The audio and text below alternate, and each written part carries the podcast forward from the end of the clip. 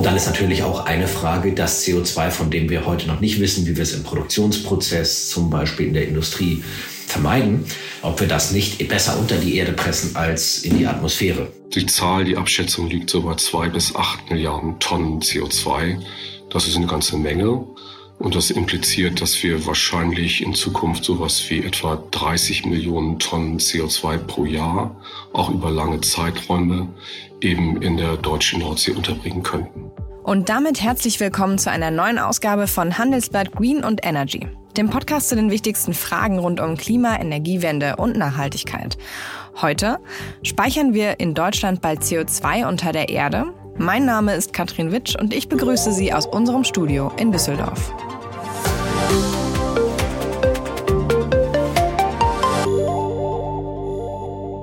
Wenn es um die Energiewende geht, dann will ein Großteil der Deutschen zwar offiziell mehr Erneuerbare, aber bloß nicht in der eigenen Nachbarschaft. Das kennt wahrscheinlich der ein oder andere von Windräderprotesten, aber auch Kohletagebau geht gar nicht. Genauso wenig wie Fracking im eigenen Land oder, und jetzt kommen wir zu unserem aktuellen Thema, die Speicherung von CO2 unter der Erde.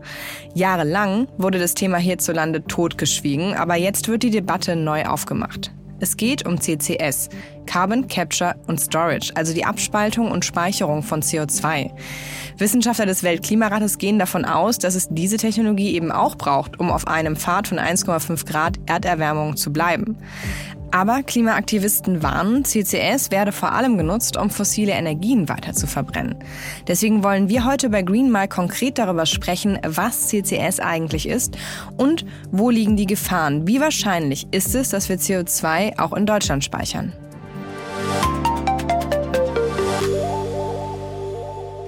Mein erster Gast ist Klaus Wallmann. Er forscht schon seit Jahren zum Thema CO2-Speicherung und zwar am Geomar Helmholtz Zentrum für Ozeanforschung in Kiel. Hallo, Herr Wallmann. Hallo. Herr Wallmann, erst einmal müssen wir, glaube ich, erklären, wie das Ganze eigentlich funktioniert und was genau das ist, die Speicherung von CO2. Ja, also da kommt dann CO2, wird irgendwo abgefangen, entweder an einem Schornstein von einer Industrieanlage oder auch direkt aus der Luft. Und dann wird es verflüssigt und per Pipeline dann zu dem Speicherstandort transportiert. Und dann wird es mit Hilfe einer großen Pumpe in tiefe Sandsteinschichten verpresst. Meistens etwa zwei Kilometer unter dem Meeresboden. Wenn es dann da unten angekommen ist, in diesen großen Tiefen, da wird es da unten warm, weil eben äh, die Temperatur da unten so meistens bei 60 Grad ungefähr liegt und der Druck auch sehr hoch ist, verwandelt sich das CO2 dann in so ein, ein dünnflüssiges äh, äh, Fluid. Das nennen wir dann überkritisches CO2. Und als solches verteilt es sich dann sehr einfach und schnell zwischen den einzelnen Sandkörnchen der Sandsteinformation. Das hört sich so an, als sei das etwas, was schon länger praktiziert wird. Äh, Wird es ja auch in den USA, Kanada und anderen Ländern. Das ist jetzt nichts Neues, keine neue Technologie, oder? Nee, das gibt es eigentlich schon sehr lange, auch in Europa. In Europa machen wir das immer offshore unter der Nordsee oder auch unter der Barentssee. Und da wird eben auch schon seit vielen Jahren Millionen tonnenweise CO2 in diesem kleinen mikroskopischen Porenraum zwischen einzelnen Sandkörnchen unter dem Meeresboden verpresst. Wer setzt das denn gerade ein und warum? Zurzeit wird das von Norwegen gemacht. Und im Wesentlichen eigentlich deswegen, weil es in Norwegen schon sehr lange hohe CO2-Steuern gibt. Dort wird Erdgas gefördert. Im Erdgas hat man häufig nicht nur Methan, also den Energieträger, sondern als Beimischung auch CO2. Und das muss man abtrennen, bevor das Erdgas in die Leitungsnetze eingespeist werden kann. Und in Norwegen wird dieses CO2 dann eben im tiefen Untergrund verpresst.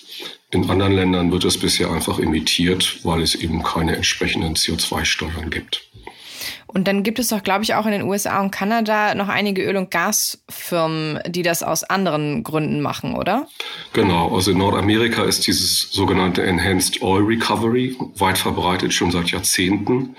Da geht es eigentlich darum, die Ausbeute von Erdöllagerstätten zu erhöhen, weil man den Druck dann in der Lagerstätte erhöht und auch unter Umständen die Viskosität von dem Öl verringern kann, so dass man höhere Förderraten für Erdgas äh, und Erdöl vor allen Dingen erzielt.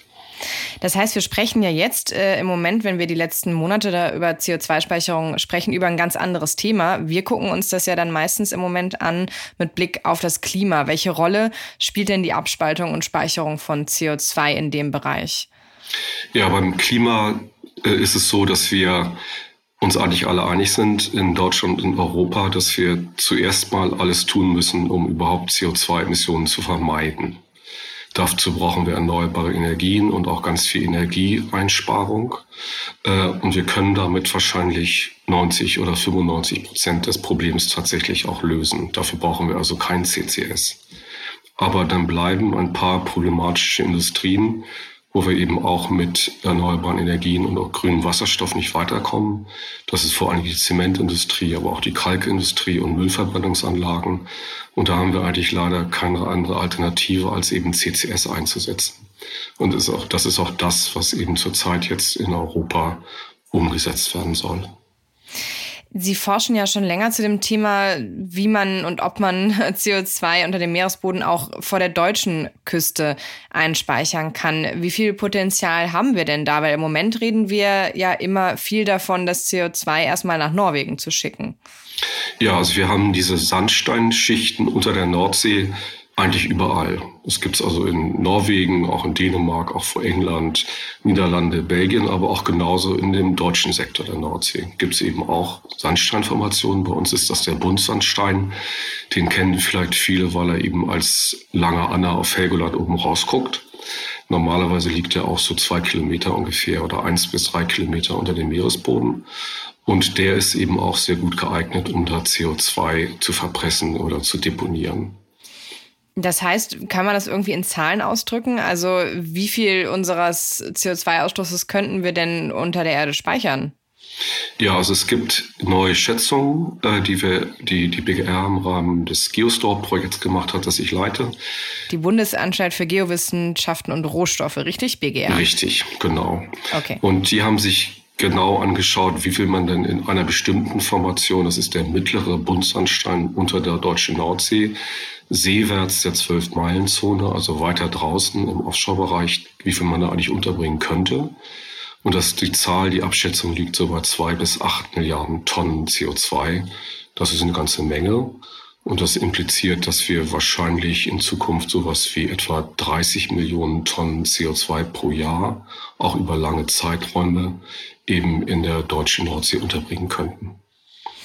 Das ist auf jeden Fall ein nicht unwesentlicher Teil. Aber jetzt hat man natürlich bei dem Thema ein bisschen Bedenken, wenn man gerade hört, es kommt viel von der Öl- und Gasindustrie im Moment. Die pushen das Thema, die investieren da auch viel Geld rein, sowohl die Norweger als auch in Amerika und äh, Kanada und anderen Ländern.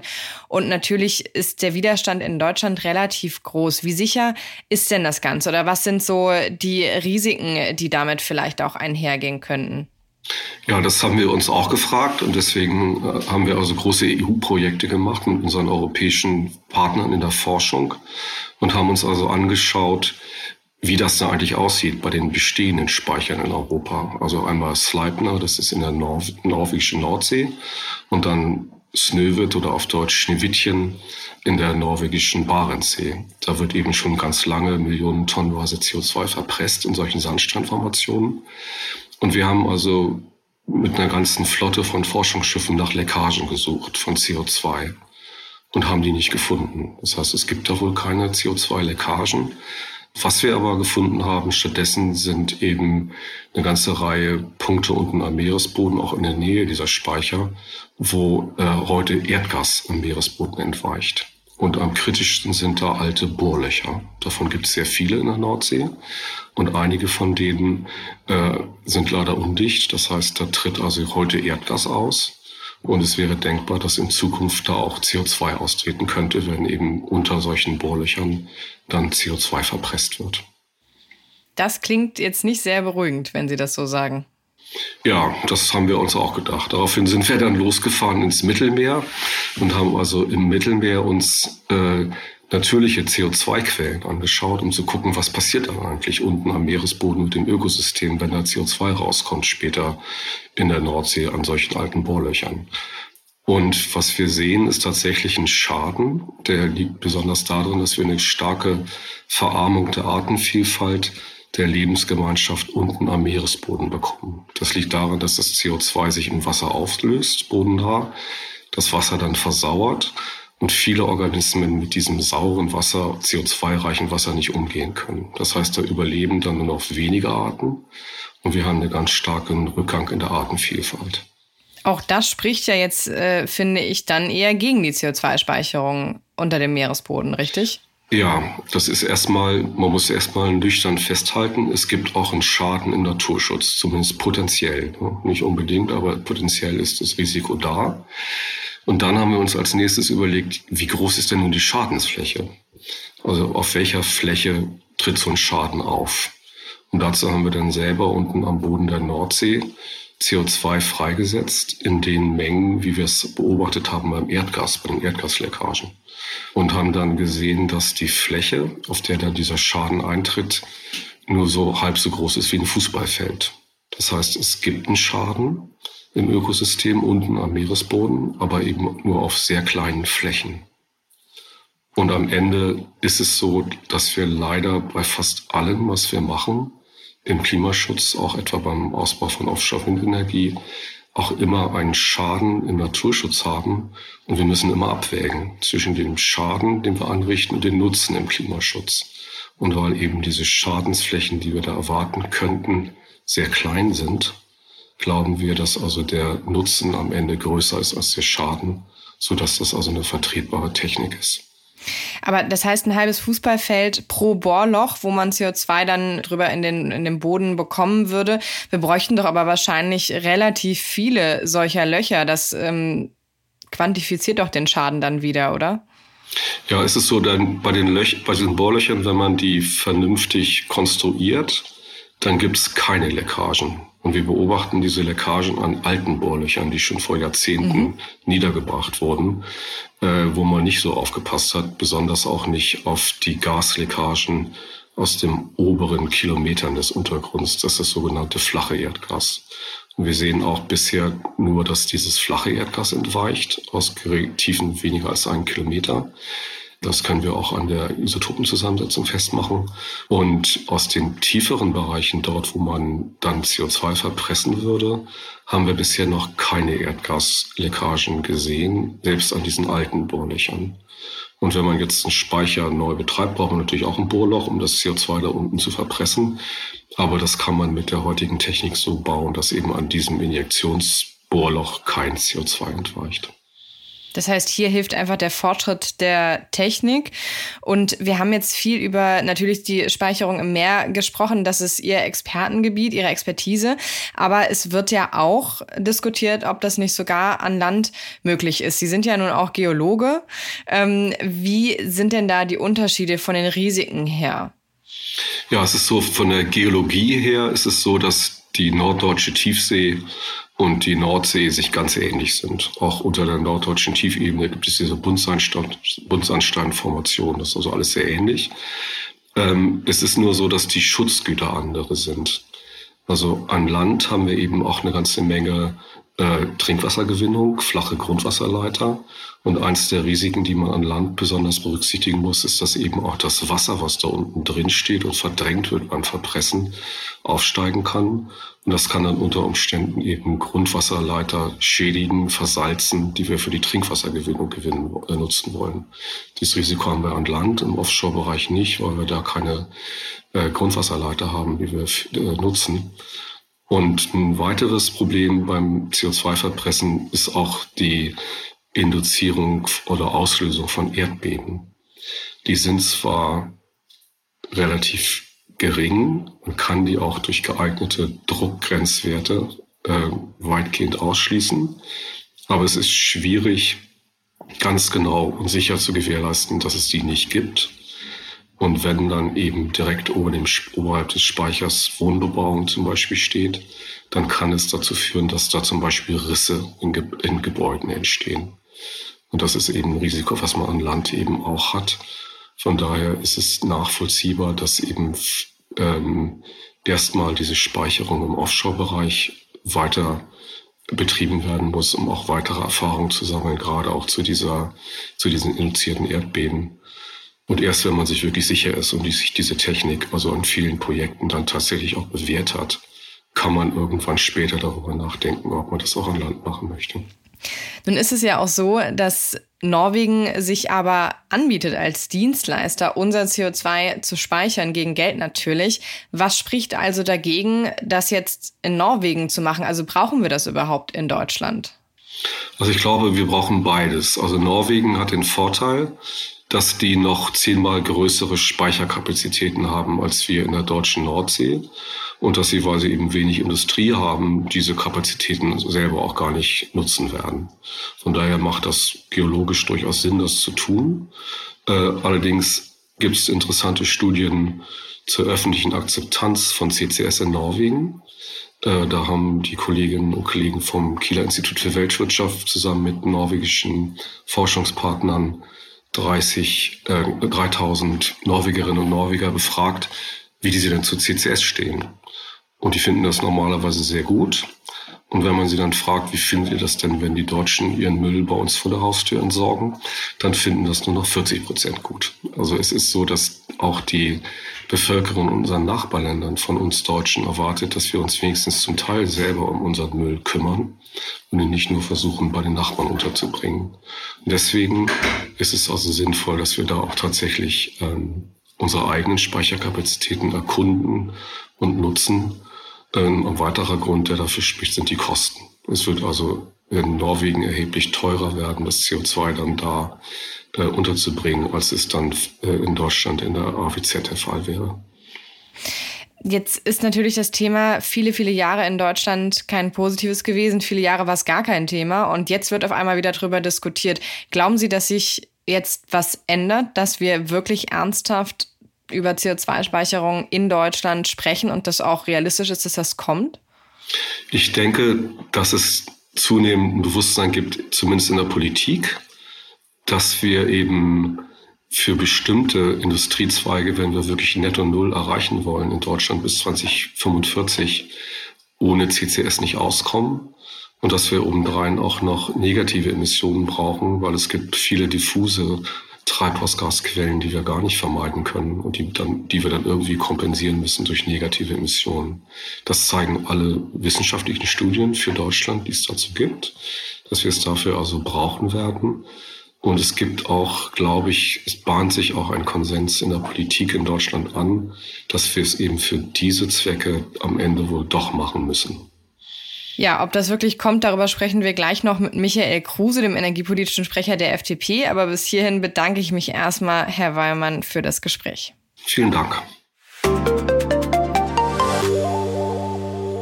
Viele Experten sind sich da einig. An der Speicherung von CO2 kommt Deutschland mit Blick auf die Klimawende nicht vorbei. Aber wie sieht es eigentlich die Bevölkerung? Mein Kollege Ben Mendelssohn hat mal nachgefragt. Ja, ich finde das eigentlich so, in die Erde kann man das ja auch. CO2 ist ja nichts Schlimmes, denke ich mal, ne? oder? Und ob man das jetzt ins Meer oder unter die Erde schippt, ne, ist ja eigentlich nicht so viel Unterschied, außer die Fische und so, ne, was die da halt im Meer, sag ich mal, ne, die werden ja auch davon bestimmt auch beeinträchtigt oder sowas, ne. Also da muss ich ganz ehrlich sagen, da kenne ich mich jetzt wenig aus, dass ich da irgendwie so Auskunft geben kann. Also da müsste ich mich ein bisschen mehr so, sag ich mal, so reinlesen. Da könnte ich dann halt irgendwie so meine Meinung äußern. Aber jetzt, ich weiß halt wenig darüber, deswegen kann ich da jetzt dazu auch nichts sagen, möchte auch dazu nichts sagen. Ja, noch nicht ganz ausgereift die Idee, ne? würde ich behaupten. Hätte ich lieber etwas, was ausgedacht ist auf längere Generationen hin.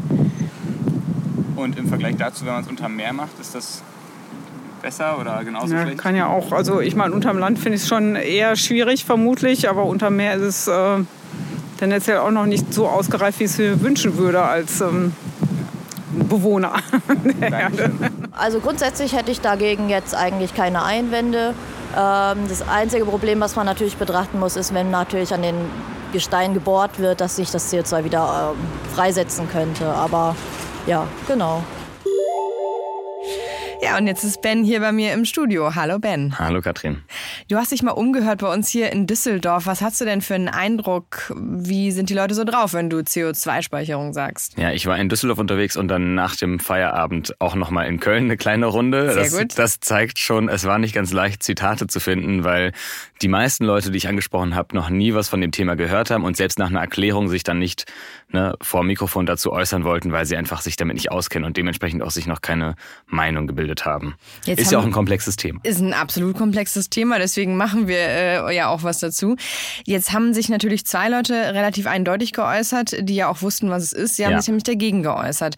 Ähm, warum hast du den Eindruck, haben die Menschen, wenn sie denn wissen, was es ist, ein Problem damit? Also ich glaube, gerade in Deutschland ist das Thema neuere Technologien ja auch ein gewisses belegtes Thema sozusagen. Wir sind da eher noch skeptisch und zurückhaltend. Und ich glaube, es ist vor allem eine große Angst davor, ist denn dieser Speicher im Boden dann sicher? Du hast im Vorgespräch gerade schon äh, angesprochen, mir gegenüber, dass es ja auch Erdgasspeicher gibt, wo das ganz normal möglich ist. Ja, das gibt es theoretisch, also sozusagen im, in den Köpfen aber nicht unbedingt. Und die denken dann vielleicht eher an das äh, Atomendlager Asse oder ähnliche Probleme, die dann unten im Boden entstehen könnten, vielleicht auch ans Grundwasser. Also da sind sie generell sehr skeptisch, solange das nicht gemacht wird. Und wir haben eben, oder beziehungsweise ich äh, habe vorhin auch mit dem Experten Wallmann gesprochen. Jetzt genau aus den Gründen sagt man ja, man kann es auch im Meer unter dem Boden speichern. Waren die Leute denn da offener? Hast du danach auch gefragt? Ja, ich habe danach gefragt, ich habe dann nochmal erklärt, wie stark das in Norwegen gemacht wird und wie die Kapazitäten da sind und dass da auch bis jetzt noch keine Lecks oder irgendwas auftauchten. Sprich, es gibt de facto nicht wirklich ein Risiko, das schon mal real zutage getreten wäre. Da sind die Leute ein Stück weit offener. Aber haben auch zugegeben, dass sie das aus egoistischen Motiven sind, in dem Sinne, dass es eben auch nicht näher, also nicht so nah dran bei ihnen ist und dementsprechend sie nicht so sehr betrifft. Wir waren jetzt auch in Köln und Düsseldorf und nicht in Hamburg oder Buxtehude. Das ist vielleicht auch nochmal ein Unterschied. Absolut. Ja, keine einfache Ausgangslage, aber Nein. gut, jetzt haben wir erstmal einen Eindruck bekommen, wie das so ist. Deswegen, Ben, an der Stelle erstmal vielen Dank. Gerne. Das wird also eine schwierige Debatte für die Bundesregierung. Die will sich dieses Jahr mit dem Thema CO2-Speicherung in Deutschland aber auf jeden Fall noch beschäftigen. Das hat unser Wirtschaftsminister Robert Habeck schon angekündigt. Aber wie wichtig ist das Thema für die Politik und was muss jetzt passieren? Darüber habe ich mit dem energiepolitischen Sprecher der FDP, Michael Kruse, gesprochen. Ja, wie realistisch ist es, dass CCS, also die Speicherung von CO2, auch nochmal in Deutschland passiert und wie sehr brauchen wir es überhaupt? Ähm, darüber möchte ich jetzt gerne sprechen mit Michael Kruse, dem energiepolitischen Sprecher der FDP. Hallo. Moin, moin, herzlichen Dank für die Einladung. Moin, moin. Ähm, ja, ich würde erstmal vielleicht die Frage stellen, wir haben jetzt ein bisschen was dazu gehört, was äh, CCS ist und ähm, wo das schon überall gemacht wird. Also technisch sind wir jetzt ein bisschen abgeholt. Aber wie sieht's eigentlich politisch aus? Weil Stand jetzt ist das Thema doch in Deutschland gar nicht erlaubt, oder? Ja, es gibt in Deutschland einen sehr engen Rechtsrahmen für dieses Thema. Es ähm, gibt ja eine EU-Richtlinie aus dem Jahr 2012, die regelt, dass ähm, die Länder in der Europäischen Union das Ganze in nationales Recht umsetzen müssen. Das hat ähm, Deutschland getan, aber es gibt eine Höchstspeichermenge von äh, vier Millionen Tonnen pro Jahr und das ist sehr wenig. Und deswegen ist es ähm, aus meiner Zeit jetzt äh, oder aus meiner Sicht jetzt an der Zeit, äh, sich darum zu kümmern, was der richtige Rahmen dafür in Deutschland ist. Denn Fakt ist, wir brauchen die Technologie, um schnell CO2-Emissionen zu reduzieren. Und sie kann ein wichtiges Instrument auf dem Weg in die Klimaneutralität sein. Wir brauchen es, das sagt ja auch der Weltklimarat. Darüber kann man wohl noch streiten, aber wird weniger gestritten. Deswegen vielleicht mal die andere Frage. In Deutschland gab es ja vor zehn Jahren schon mal ein Experiment, einen Versuch zu diesem Thema, und zwar von RWE. Die wollten da bei ihren Kohlekraftwerken das CO2 abspalten und dann abtransportieren und unterirdisch im Norden speichern. Das ist grandios gescheitert. Und ähm, die Angst ist jetzt natürlich groß, wenn wir über das Thema reden, dass, er, dass die Bevölkerung das nicht akzeptieren wird. Was glauben Sie, ist denn jetzt anders? Warum sollte man da jetzt anders zu stehen? Warum hätte das Thema jetzt mehr Chancen? Weil daran hat sich ja nichts geändert. Also die Bevölkerung wird ja wahrscheinlich auch da wieder vehement dagegen argumentieren. Naja, die Bevölkerung hat ja sehr deutlich zum Ausdruck gebracht, dass sie ein großes Interesse daran hat, dass wir jetzt schnell CO2-Emissionen reduzieren. Und CCS ist ein Instrument auf diesem Weg. Ähm, wir haben ja verschiedene Instrumente. Das eine ist im Energiebereich der Ausbau der Erneuerbaren. Aus Sicht der FDP gehört auch eine Laufzeitverlängerung für die Kernkraftwerke dazu. Denn auch das würde ja dazu führen, dass wir Kohlekraftwerke vom Netz nehmen könnten und dann hier ja auch schnell CO2-Emissionen reduzieren könnten. Und dann ist natürlich auch eine Frage, das CO2, von dem wir heute noch nicht wissen, wie wir es im Produktionsprozess, zum Beispiel in der Industrie, ähm, vermeiden, ähm, ob wir das nicht besser unter die Erde pressen als in die Atmosphäre.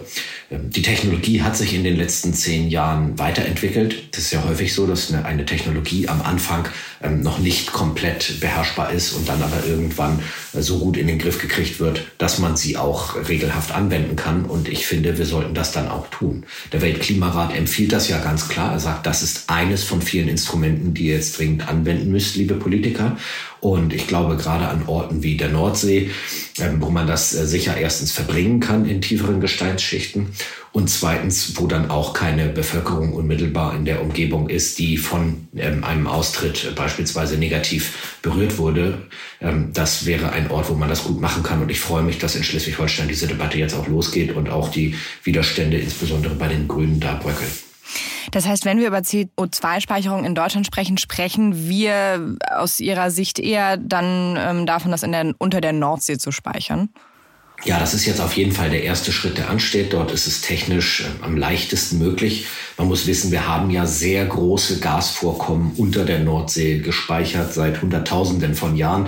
Das heißt, dass unter der Nordsee Gas äh, gelagert ist, das ist, hat die Natur sozusagen so übergeben. Anderes Gas, äh, etwa das Gas, was wir eben auch als Erdgas verwenden wollen, wollen wir ja dort gerade auch rausbringen. Und ähm, dieses Verständnis, das muss man einfach wissen. Es ist Gas bereits unter der Nordsee gelagert. Und das Einzige, was wir jetzt machen würden, ist eben äh, dort anderes Gas zu lagern. Und was die Sorge der Bevölkerung betrifft, ist, glaube ich, wichtig zu wissen, CO2 ist ja in der Luft ohnehin vorhanden. Das heißt, äh, nur eine große Konzentration von CO2 an einem bestimmten Ort, in einer bestimmten Senke, wo es da austritt, wäre ein Problem. Dass es ähm, in der Luft ganz normal vorkommt, zeigt, dass es im Prinzip kein Problem ist, kein Problem Gas. Es ist nicht äh, explosiv wie andere Gase, Wasserstoff beispielsweise. Und deswegen ist es eine gute Option, das unter der Nordsee zu verbringen. Aber auch da sind natürlich Leckagen möglich und da hätten wir doch eine große Konzentration von viel CO2, weil wir reden ja da auch über Millionen von Tonnen, die gespeichert werden würden. Ja, die werden aber in Gesteinsschichten gespeichert. Ähm, wie gesagt, heute ist dort unten beispielsweise sind Milliarden Kubikmeter äh, Methan gespeichert, also Erdgas. Und ähm, das zeigt, ähm, dass man unter dem Erdboden Dinge sehr lange verbringen kann. Ähm, das, ist, ähm, das ist gut möglich. Wie gesagt, das ist heute schon der Zustand. Die einzige Frage ist, bringen wir dort auch das CO2 hin? Und auch nochmal zum Verständnis, CO2 ist äh, nicht giftig, es ist Teil der Luft. Ähm, es ist einfach nur eine Frage von äh, Reduzierung von äh, dem Treibhausgaseffekt und dafür wäre es besser, das CO2 an einem Ort unter der Erde äh, zu verbringen, als es in die Atmosphäre zu bringen. Und genau diesen Schritt, dieser Schritt ist notwendig in all den Produktionsprozessen, von denen wir wissen, dass wir noch, sie noch eine Zeit lang haben werden, bis wir sie umgestellt haben. Und da würde ich gerne noch mal reingehen, weil es gibt ja tatsächlich eben die Bedenken, dass diese CO2-Speicherung dann auch genutzt wird für Industrien, die sehr wohl umgestellt werden können. Also na klar, vor zehn Jahren, das hat jeder schlecht äh, im Gedächtnis behalten mit RWE. Zum Beispiel, dass man das als Ausrede nimmt, um Kohle- oder Gaskraftwerke länger laufen zu lassen als nötig. Wie würde man dem denn politisch entgegenwirken können? Ja, zum einen ist die aktuelle Diskussion bezieht sich vor allem auf die Anwendung in der Industrie. Äh, der Wirtschaftsminister war ja gerade in Norwegen und war ganz, äh, ganz positiv äh, angetan davon, dass, äh, was die Norweger in dieser Technologie alles können. Und es zeigt ja, andere Länder sind in vielen Technologien mittlerweile weiter als wir in Deutschland. Und ähm, wenn wir es ernst meinen damit, zu sagen, wir haben auch einen eigenen Anteil daran, die Treibhausgase schnell runterzubringen, dann muss man sich eben auch fragen, wie man CO2 aus der Atmosphäre rausbekommt. Und CCS ist einer der Schritte dahin. Er soll nicht dazu führen, dass die Technologien, die äh, nicht so sauber sind wie andere, dadurch eine Verlängerung bekommen. Aber ich nehme mal das Beispiel aus der Grundstoffindustrie. Wir haben äh, die, die sauberste Grundstoffindustrie, also Kupfer, Stahl, Aluminium, äh, die sauberste Grundstoffindustrie in Deutschland weltweit. Das heißt, wir haben mit die besten Produktionstechnologien. Und wenn wir da jetzt auch noch über CO2-Abscheidung dafür sorgen könnten, dass die Prozesse noch weniger CO2 emittieren, dann fördern wir genau diese innovativen Technologien weiterhin und sind weiterhin noch sauberer als andere. Und genau dahin muss der Weg eben gehen, dass wir dort, wo wir es nicht äh, ganz vermeiden können im Produktionsprozess, dass wir es dann aber wenigstens speichern. Wäre das denn eine Option, gesetzlich festzulegen, dass man es wirklich nur für die sogenannten unvermeidbaren Emissionen einsetzt? Also dass man den Einsatz von der CO2-Speicherung zumindest auch dahingehend etwas einschränkt? Das ist aus meiner Sicht der erste notwendige Schritt, der jetzt ansteht. Denn genau diese ähm, Emissionen sind ja die, die wir besser, ähm, besser binden. Und ähm, für mich ist sozusagen die erste übergeordnete Frage immer, wendet man es an, ja oder nein? Da würde ich sagen, ja, wir müssen es anwenden. Ja, auch die Ampelregierung muss dafür jetzt den Weg freimachen.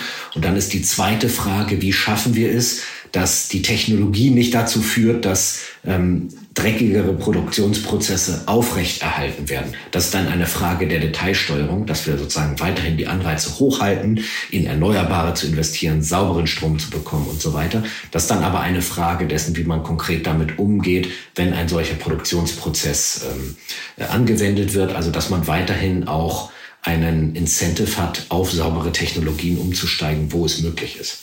Es ist ja für viele Industrien, ähm, Sie haben es eben auch schon erwähnt, wir haben darüber gesprochen, ähm, es wird schon gemacht in vielen Ländern, in vielen Industrien, aber es ist tatsächlich natürlich auch ähm, sehr teuer, wenn man es zum äh, Klimaschutz einsetzt. Und äh, da muss der CO2-Preis, das ist ja auch eine Diskussion, dementsprechend hoch sein, damit man überhaupt einen Anreiz hat, das, äh, das CO2 abzuspalten und zu speichern. Also es muss sich quasi ja dann lohnen. Das hieße, der CO2-Preis müsste schon deutlich aktuell zumindest sagen ExpertInnen über 100 Euro die Tonne steigen. Ist das denn was, was dann im Zuge der CO2-Speicherung auch angegangen wird?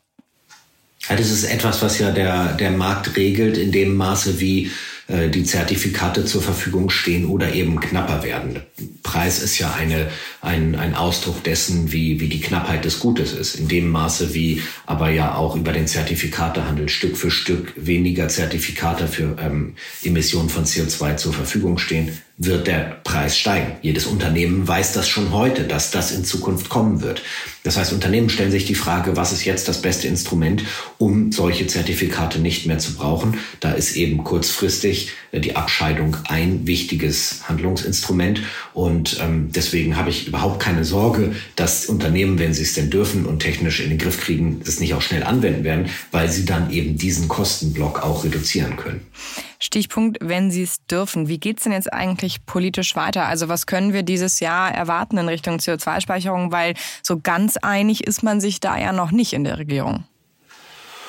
Naja, ich habe die Reise des Wirtschaftsministers nach Norwegen zu diesem Thema so wahrgenommen, dass er sich in diesem Jahr dem Thema widmen möchte. Die Unterstützung der FDP hat er in dieser Angelegenheit, denn es ist ja so, wir sind auch im internationalen Wettbewerb und alle Technologien, die anderswo äh, möglich sind und Vorteile bringen, geringere Emissionen bringen, machen natürlich einen Wettbewerbsvorteil für andere Standorte aus. Das heißt, Deutschland steht in diesem Standortwettbewerb. Ich habe jetzt verstanden, ähm, Herr Habeck ist bereit, äh, das äh, CO2 auch nach Norwegen zu leiten, damit es da verbracht wird. Ich frage mich ein bisschen, ob das die Basis der deutschen Energie- und Klimapolitik sein soll, dass wir Technologien nicht mehr anwenden in der Hoffnung, dass andere dann Probleme für uns lösen. Also wir steigen jetzt aus der Kernenergie aus, äh, sind aber darauf angewiesen, dass Frankreich uns massiv Strom aus Kernenergie liefert. Äh, Wenn wenden, sie denn kommen, ne? Wir wenden, ja, im Moment kommt der Strom ja zum Glück. Es geht. Ähm, äh, es geht. Aber wir müssen uns eben auf die Kernkraftwerke in Frankreich verlassen für den deutschen Ausstieg aus der Kernenergie. Und da finde ich, da sind einige Debatten einfach nicht ehrlich. Wir können nicht alles, was wir gerne haben, aber lieber selber nicht machen wollen, äh, an unsere europäischen Nachbarn auslagern. Diese Form von Solidarität hat Grenzen. Und wir haben uns ja äh, schon vieler Technologien selbst beraubt. Auch die Erdgasförderung in der Nordsee machen ja im Moment die Niederländer. Äh, wir selbst machen das nicht. Wir brauchen dieses Erdgas aber eigentlich, weil wir dringend und äh, aus der Abhängigkeit von Russland herauskommen wollen. Und da meine ich, stehen dieses Jahr einige ehrliche Debatten an und äh, oder Debatten, wo wir uns einfach ehrlich machen müssen. Und deswegen glaube ich, dass wir am Ende des Jahres für das Thema CCS in Deutschland eine Lösung haben. Die Industrie ähm, wünscht sich das sehr und weist auch darauf hin, dass ja die Energiekosten extrem gestiegen sind und sie auch deswegen neue Möglichkeiten braucht, um auch Kosten in Deutschland zu reduzieren. Und das sollte besser bei der CO2-Abscheidung passieren als zum Beispiel bei den Arbeitnehmern. Ja, jetzt haben Sie das Fass Atomenergie und Fracking aufgemacht, aber darüber sprechen wir, glaube ich, in diesem Jahr wirklich noch oft genug. Dann würde ich erstmal sagen, wir warten ab, was in Richtung CO2-Speicherung in Deutschland noch so passiert in den nächsten Monaten. Und Herr Kruse, danke für das Gespräch. Herzlichen Dank für die Einladung. Alles Gute. Das war Handelsblatt Green und Energy für diese Woche. Wenn Sie Fragen, Themen oder Anregungen für uns haben, schreiben Sie uns einfach eine Mail an green@handelsblatt.com. Und wer mehr zu allen Themen rund um Energie und Klima wissen will, der sollte mal einen Blick in die Show Notes werfen. Da gibt es jetzt den Link für ein Testabo zum Handelsblatt. Ich bedanke mich für die Produktion und wenn Ihnen unsere Sendung gefällt, freuen wir uns natürlich über eine gute Bewertung in Ihrer Podcast-App. Bis zum nächsten Mal.